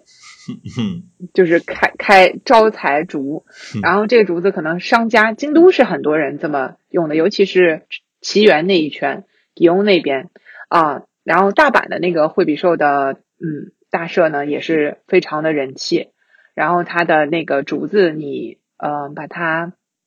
去年的拿过去缓掉，然后今年呢再入一个新的，因为竹子放一年就黄掉了嘛，基本上。嗯，就换一个崭新的这个绿油油的小竹子，然后上面挂上这种呃招财进宝呀、宝船呀、惠比寿啊，然后什么嗯耙子呀，然后那个簸箕呀这种东西，然后都号称是招财的啊、然后这个小是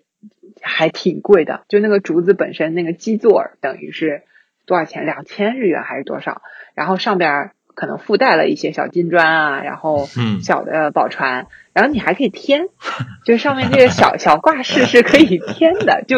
感觉像日本的圣诞树一样嗯。这个东西。嗯。就是你你可以去添一个小的这种那种，然后每一个都有不同的价价格放在那儿，然后那个巫女姐姐会统一拿这些竹子跳一段舞，就是祝福一下，啊然后你把这个东西挂上去，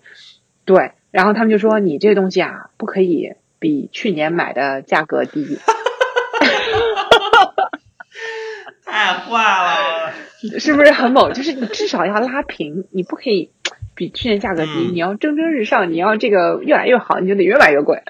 啊。嗯啊，就我觉得我太牛了，就是从那个玉手是这个，嗯，就是年羹这件事情以后，我会觉得日本的这些神社，我靠，他不愧是可以帮大家招财的，他自己就很会 这套，对吧？你营销手段学一学，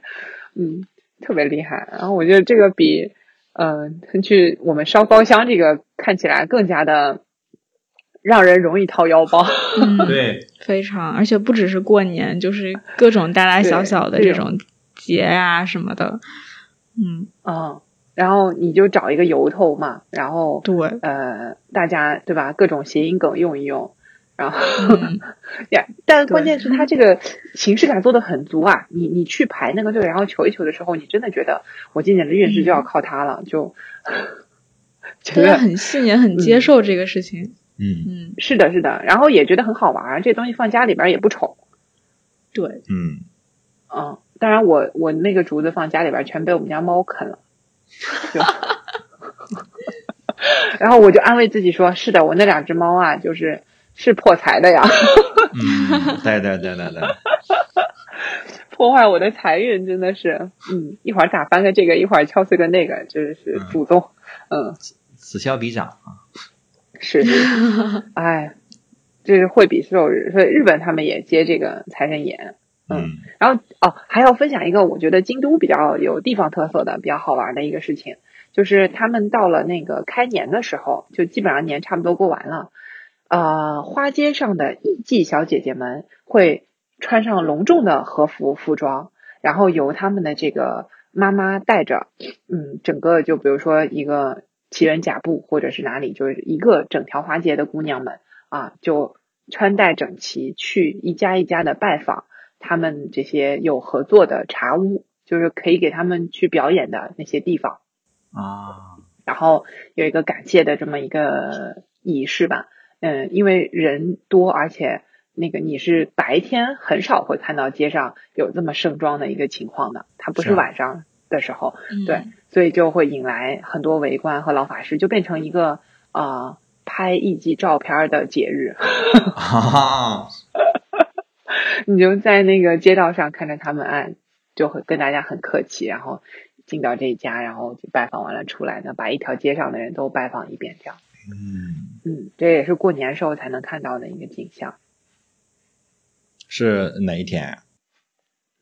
呃，每年可能时间不太一样吧，我记得，就他可能也会找这种周末啊或者什么这种日子，反正就今年准备要开，然后他会提前有一个公示，就是啊今年的这个以及拜访的日子在几月几号这样。嗯，嗯否则那些餐厅什么早上也不开门啊，他对对得在家等你。，得配合，对吧？嗯，对，对对对，就是配合这么一个开工的仪式，然后嗯会去到呃，就是那个叫什么呃百川南通上的一些神社什么的，就保佑艺妓的这些哎神社，他会专门去祭祀一下，拜一拜。嗯对，这个就是我刚去，我还觉得挺意外的。就你觉得他们哎到底是迷信吧，还是不迷信吧？就是他到底对于自己做的这个事儿信不信，还是就是一个呃风俗，就大家都这么干。我也觉得爸爸妈妈也教我，从小就是这么干的，对吧？他也会带小朋友去嘛，啊，然后他看到就是这样子的，然后到等到他的那个时候，哎，他也会这么去做。包括到神社拜拜的动作呀，等等的，就是一代一代这么传下去了。嗯但是嗯这种东西，我觉得就其实不用老去深挖它背后文化怎么样的。日本电视台老老也给大家科普，就说，哎，拜神社该怎么拜，咱们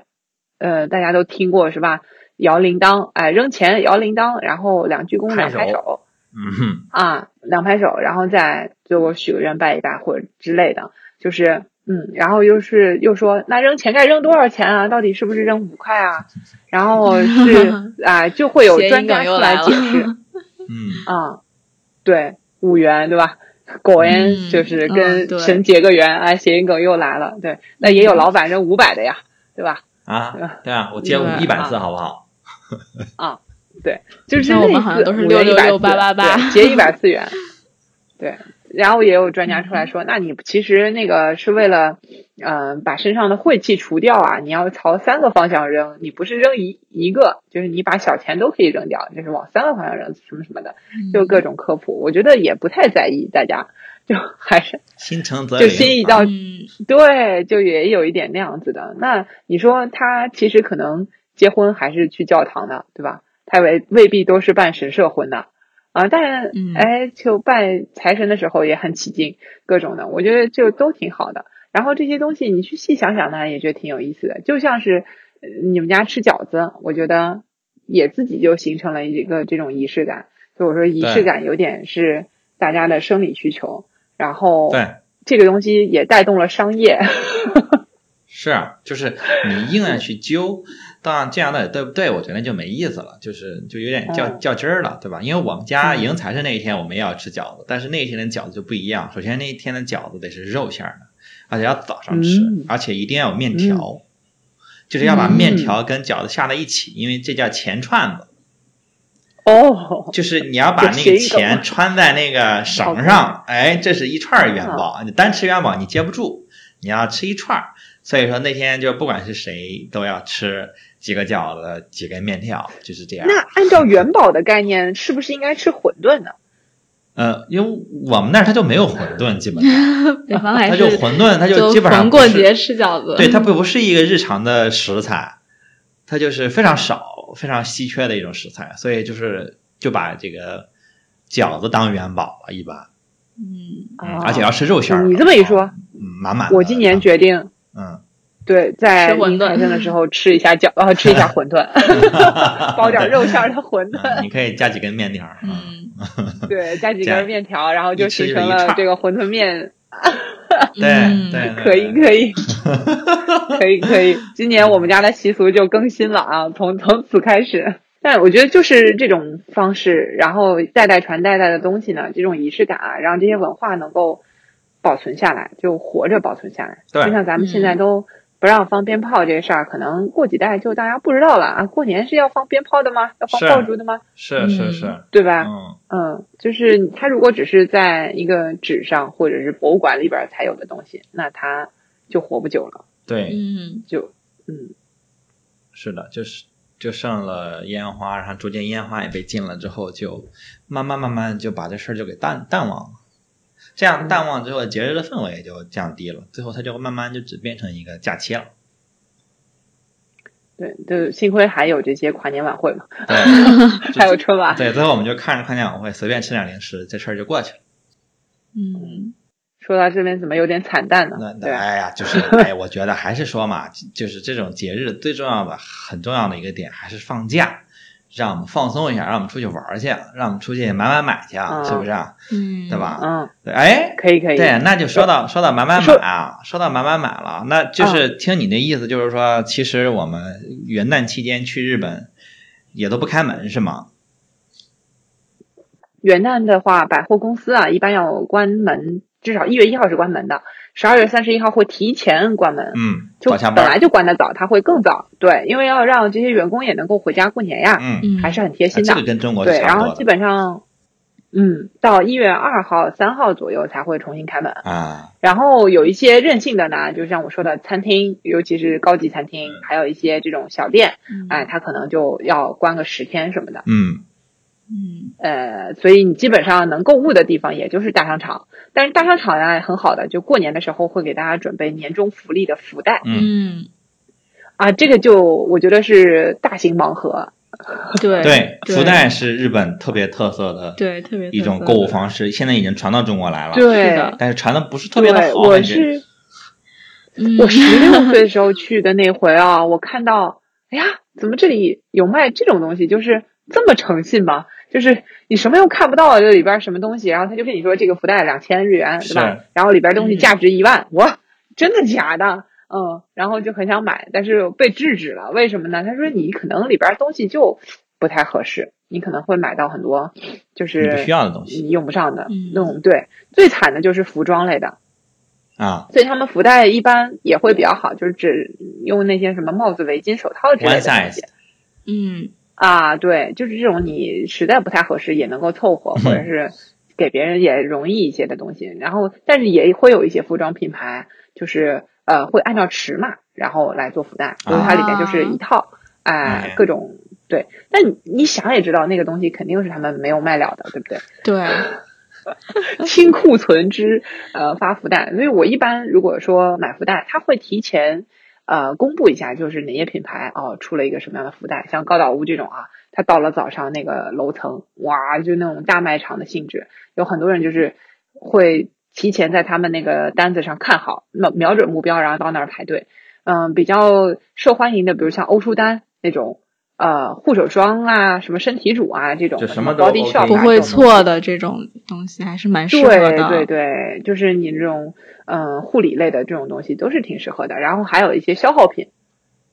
嗯嗯那个也是吧，对吧？它就是量大一点，其实就是跟我们双十一可能也差不多吧，就是以打折，嗯，给变大家回馈回馈。对的，然后反正它数量有限，对吧？它就算是贴了钱，它也不会很亏，它也未必贴钱。但是对于买的人来说，还是很划算的。就是你平时是没有这么便宜的价格的，那你就不用太在意说你买到的是什么。况且现在二手平台也很呃火爆嘛，日本的那个嗯美卢卡迪这种，你要是真的不合适，你还能二手转掉，所以哎还是可以买的。一般就食品啊、护肤品这种是不太会错的。衣服就是有个尺码问题，如果你一直是买这个品牌的衣服的话，那倒是可以试一试，反正那个风格是比较确定的嘛。就是给大家好玩儿一个人气的这种抽奖，所以是福袋。我觉得这个也是，嗯，觉得自己平时这种偏财运比较好的朋友可以去试一试的。嗯嗯参与一下，嗯对嗯对，然后买买买，就是说到这个元旦你就不一定要来，对吧？我说他可能关要关好几天，但商场呢它开的早，那而且一月份就是一旦他们开门，它都是打折季。就之前我们也聊过嘛，一月和七月是日本大打折季，嗯所以如果你除了元旦以外还有假期的话，其实一月份可以来。然啊后，但是别冲着元旦就行，错过元旦，对吧？对啊，嗯，一月份正常你来的话，就是新年的这种东西也都还在，然后你去神社里边儿，可能很多祭祀活动也还有，然后又能买买买，对吧？吃的也都恢复正常了，不用只吃荞麦面了。嗯 所以我觉得有时候如果我们春节刚好是在一月份春节，哎，那个就挺适合来的。嗯哼，那会不会中国人太多？呃，会，你犹豫了一下，还是说出了实话？会，会，嗯，但是但但什么时候做候工不是每个人都能做到对嘛？对对对什么假期中国人都多啊，对吧？嗯，只要这是这不是日本的问题，是中国人多的问题。啊连连泰国都开始过农历春节了。对啊，对啊，泰国对，看到泰国说已经正式把农历春节变成他们的泰国的法定节假日了，真是太震惊了。这就跟像我有一次去日本是国庆前去的日本九月份，然后我看到这个好多商场中秋什么什么，在大阪，他们就写的国庆快乐，就都不写中国国庆，就写国庆快乐。我在想，哦你们知道你们写的是什么吗？呃，这太多了，用中文而且有更多，对，没错呀。而且很多商店也是咱们就国人自己开的啊，对啊，那为啥不过节或者收购的，或者什么是的是吧？嗯啊。好多免税店什么的，不是药妆店都被中国企业收购了。嗯，嗯嗯，反正但是你在街上看的时候，你还是觉得蛮有意思的，这 就是毕竟是在日本的地界对，是的，嗯有一种错错觉啊就是现在这种大城市真的会有一种你其实不知身至何方的这种恍惚感。对。比，如你在东京地铁上特别容易有这种感觉，嗯，嗯，就我有时候就会恍惚，嗯，它跟上海地铁也挺像的，其实，是。嗯，嗯，就嗯。一下子就不知道自己到底在干嘛。哦。我觉得地铁还算好的，因为上面还有很多这种可以让你回过神来的东西，就比如说它的空间，啊。还有它那个行李架什么的，啊，嗯。广告那些，会让你觉得 OK，这个是日本的地铁。但最最像的其实是从呃外边的城市从高速回到东京，嗯嗯，你开车，就坐在车上回来的时候，那个感觉，对你如果比如说你就从富士山坐一大巴回东京，嗯然后那个高架上开那个城市的感觉，就你本来就在各个城市的高架，可能也不会那么清楚那边所有的建筑物。那一样的，你在东京开，你也不熟那些建筑物，然后大家都长差不多，是是是，对，就真的会有一种嗯，就是空间这种错乱的感觉。嗯嗯，就是所以这种小习俗文化的东西，可能是让我们可以就定位到这个地方的一些抓手。嗯，嗯，行。那那还有什么要补充的？没啥了，慢慢来说完了。嗯，因为其他的也也也去不了。主要是今年确实比较特殊，对，太特殊了。嗯，嗯，而且就是就现在这个状况看，因为这两天北京又反复了嘛，然后，哎呀，真是让人心里又咯噔一下。然后我们可能说在这说过年，但是我我都跟我妈说，我说我今年过年可能回不了家了，因为这个情况我估计，呃，反正一时半会儿可能会不会特别的放松。嗯，今年我们相约看一下红白好了。可以，啊，可以啊。应该是那个什么最后一场吧，组合。哦，蓝的最后一那个谁？场，哦，嗯，蓝对嗯阿拉西的最后一场。那待会儿瑞秋发一下我们怎么看，你知道啊？我们现在只能有野生的直播，啊，野生直播是吧？啊，野生直播你不会放在野 show notes 里面了，直播我们就我们就自己了啊，大家自己想办法啊，自己就是搜一搜嗯。找一找啊，这种还是有版权啊，对啊，问题的。对野生直播就反正你就听歌嘛，啊听不懂也没关系，对对对对对。对，热闹嘛，就看大家笑你也笑。他就是有歌词，你也不一定能懂他在说什么。啊。嗯，但还是有时候会有歌词的，就是嗯，日文歌词，他们聊天也挺逗的。嗯，啊，那那就听不懂了，就看个热闹吧。他有时候就是主持串场啊什么，然后会有那种就是呃室内小场景，嗯，然后比如之前那个就是回忆平城之类的那种，嗯还是啊还是会有一也是有些些这种 talk 的是吧？对，，OK，然后有特别嗯，对。企划，啊说到字幕啊，嗯就是说到字幕，他们电视台其实有官方字幕的，就是有那个同时嗯同声在打字幕的人，嗯就是你就在电视上那个遥控器上都有这个按钮的，是给那个耳朵不方便的人、嗯，明白。嗯那个听的啊、就是给他们看的那个字幕，然后就巨牛，就是他们上次采访过一个就是专门干这个事儿的小姐姐，那打字速度噼里啪啦，比你说话还快。OK，嗯而且他们也采访过，其实也会提提前有一个心理预期，大概知道要要讲什么节目，对吧？不至于是完全生生生生生上，但是也是技术活儿。嗯技术活就是现场讲了什么，立马就在五秒钟以内就给你打出来了。嗯，有一点点延迟，但是应该不耽误。嗯，不耽误，嗯，对，嗯，就是歌词肯定都是特别厉害。所以他如果那种直播，可能能把这个字幕给调出来给大家放，也挺好的。是，基本上还是听歌为主，嗯，所以其实也没有太大关系。好的，嗯，看表演，对，好，那我们就差不多聊到这边。因为今天聊的是日本的一个跨年嘛，其实也聊了一些中国我们各地的一些跨年，啊、也特别感谢大家一年对我们的陪伴。然后，呃，现在淘宝 Japan 在各个平台上的评论量也有一些，然后也有不少的朋友，甚至有这种几个很忠实的 ID 在跟我们互动，我们非常的高兴。然后下一期我们可能会跟大家读一读这个留言，然后跟大家互动一下，然后也会有一些新年的小奖品想送给大家。所以说各个平台上的呃评论过的朋友们可以注意一下私信，我们可能会私信你。对，然后最后还是谢谢大家对我们的这个支持，因为我们之前其实也没有做过播客的节目，然后我们三个人都是新手，但是能获得这些大家的这个收听和这个回复，实际上是很高兴的，也是感恩。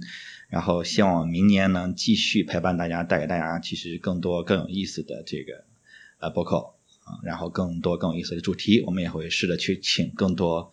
更牛逼的嘉宾，对啊、跟大家去讲一些更有意思的事情。好的，那两位跟大家也说两句吧。我感觉我今年上的节目，大家好，我是瑞秋。我今年上的节目好像好像也并没有很多，但是还是就是非常开心，能在这个地方就是给大家捧哏儿。对，嗯主要还是捧哏儿。对，还是就是说说害羞了呢。哎，也没有啦，就是就是作为一个就是就是文化上的爱好者吧，就是也觉得非常开心。虽然现在就是去不了日本吧，但是还是能坐在这里跟大家一起聊天、回忆，包括展望一下就是未来的美好的生活。嗯，对，就新的一年还是能希望就是嗯，其实我一般许愿呢，就是都会说什么健康平安之类的，就是今年还是会就是。其实基本上还是这种愿望，然后因为今年确实比较特殊的一年，就是还是比较希望就是这个明年能好好的去一下日本，对，算是一个小心愿吧。是，Hello，大家好，我是妮子。呃，作为一个话痨型劝退的博主，然后平时也是一个啊在地导游，这一年对我来说变化非常的大，嗯，但是幸亏有了我们这档节目。让我可以有地方跟大家继续碰头，继续聊聊天儿，否则我肯定会寂寞死，就是没有人来看我了，然后见不到人可能会疯掉，嗯，然后但是因为通过这样的一个形式，我可以把我想说的很多东西，嗯，继续的表达，然后和两位很有趣的咱们的主播一块儿去讨论，嗯，去了解这个东西，我觉得非常的棒，嗯，但是呢。你们的支持和喜爱，还有留言，绝对是我更新和继续录节目的最大动力。所以谢谢，嗯，大家的陪伴，也希望在新的一年里面可以啊有更多的人来支持我们。嗯，这个时候可以一键三连了。对，可以一键三连，可以分享我们的节目了。好的，那就。其实只是留留言、聊聊天儿，我就觉得很好。对对对对对对，因为看到大家的回复，实际上是对我们最大的一个帮助，最大的一个鼓励，应该说是，就是就是觉得说有人真的在关注你，然后有人真的在在乎你说了什么，你表达了什么。虽然我们现在其实还有些时候还是比较手生，然后有些时候技巧还是。对吧？包括一些提前的准备，可能还是会有一些些纰漏，但是我们其实每一期都在试着比上一期变得更好。所以说，大家能回复我们，跟我们简单的说两句，我们也觉得有人关注我们，这种感觉是真的很好。对，就我们的主播就是这么的容易满足。对对，我们特别容易满足，所以其实。如果能听到这儿的，那真的是非常感谢你了，因为我们这一期最后也絮絮叨叨的说了很多呃不相关的东西，但是 感谢大家，然后也祝大家二零二一都能健康快乐，然后我们希望能相约日本。如果之后真的我们能恢复了旅行，希望能跟大家约在日本见面。祝大家新年快乐！好的，拜拜，拜拜。俊一